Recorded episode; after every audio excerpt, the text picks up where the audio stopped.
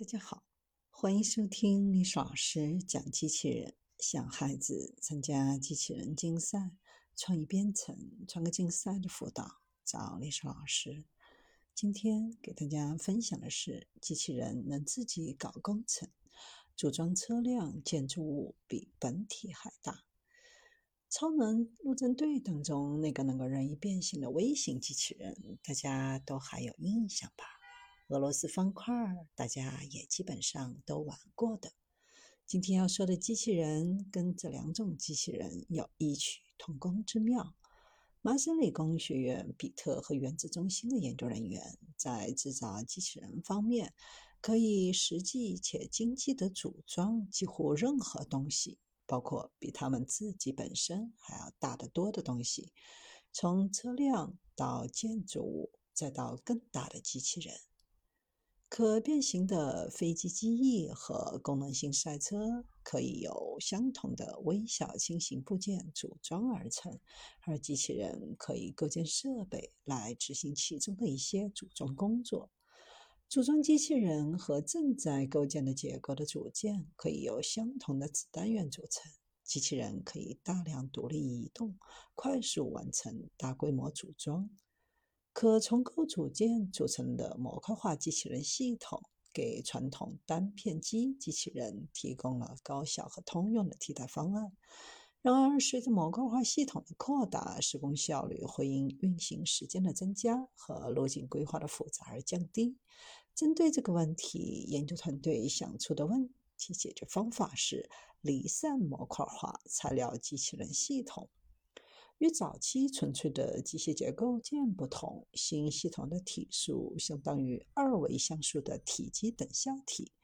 微小相同子单元阵列构建的大型可用结构，能够串行递归制造更多的机器人和分层制造更大的机器人。简单来说，每个体数都可以将能量和数据从一个单元传输到另一个单元。这样可建构的结构不仅可以承担载荷，还可以进行工作，比如提升、移动和操纵材料，甚至包括体数本身。构成结构机器人系统基础的活动体数是立方八面体单元格。它具有优越的结构性能，比如低密度、高刚度，适合机器人组装和制造的几何特征。每个体数由全面板和印刷电路板 （PCB） 基板叠层形成，组装形成的体数就形成了一个一百零一点六毫米（大约四英寸）的立方体，重六十五克，有效密度为零点零六二克每立方厘米的晶格。每个面对面的连接可以传输八安在十伏和五十牛的拉力。在完成机器人的模块化构建后，就来到机器人自我复制和层次结构的问题。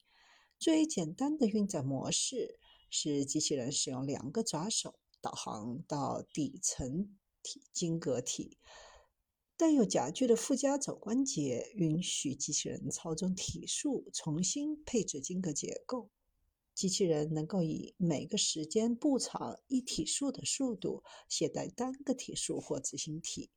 虽然这种设计构成了机器人组装机的基本单元，但模块化系统和兼容连接既可以通过基础组装机构建立额外的组装机，也可以自我复制生产更大的机器人，形成组装机的层次结构。机器人复制的算法受两个要求的约束。首先，新机器人组装后必须能够自由移动。虽然这个要求看起来微不足道，但由于磁性连接的性质，排除了在格子基板上构建平面，并随后将完成的机器人提升到位。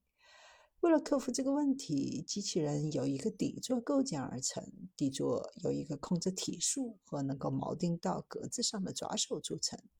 机械手只能直接操纵机器人构建套件的三个组件：基础体数、控制和动力体数，以及肘关节。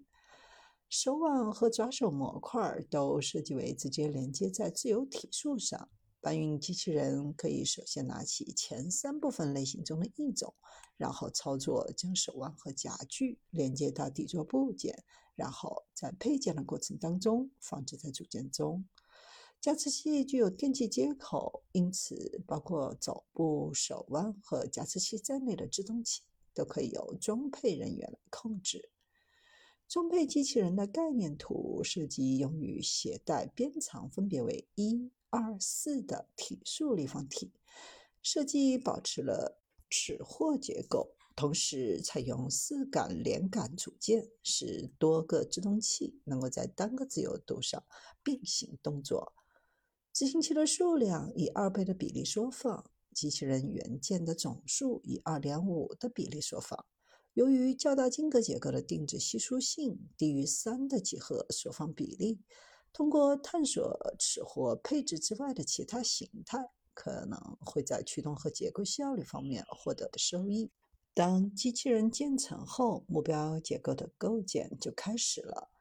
团队开发了一个模拟环境，模拟圆锥体群构造的完整过程。较小的机器人在拾取位置附近构建分层构件块，供较大的机器人拾取，并将它们放置在最终目的地。随着结构体的大小相对于装配机器人大小达到一定程度，过程将变得越来越低效。因为每个机器人必须要经过很长的路径，才能将作品带到目的地。有了新系统，机器人可以决定这个时候构建一个更大版本的自己，可以达到更远的距离，并减少旅行的时间。虽然实验系统可以进行组装，包括电源和数据链路，但在当前，微型子单元之间的连接器强度不足以承担必要的负载。所以，团队现在更专注于开发更强大的连接器。为了让这些机器人可以行走、可以放置零件、构建各种大型高价值的结构，比如飞机的子系统、机身、地震超材料、汽车装配线等等。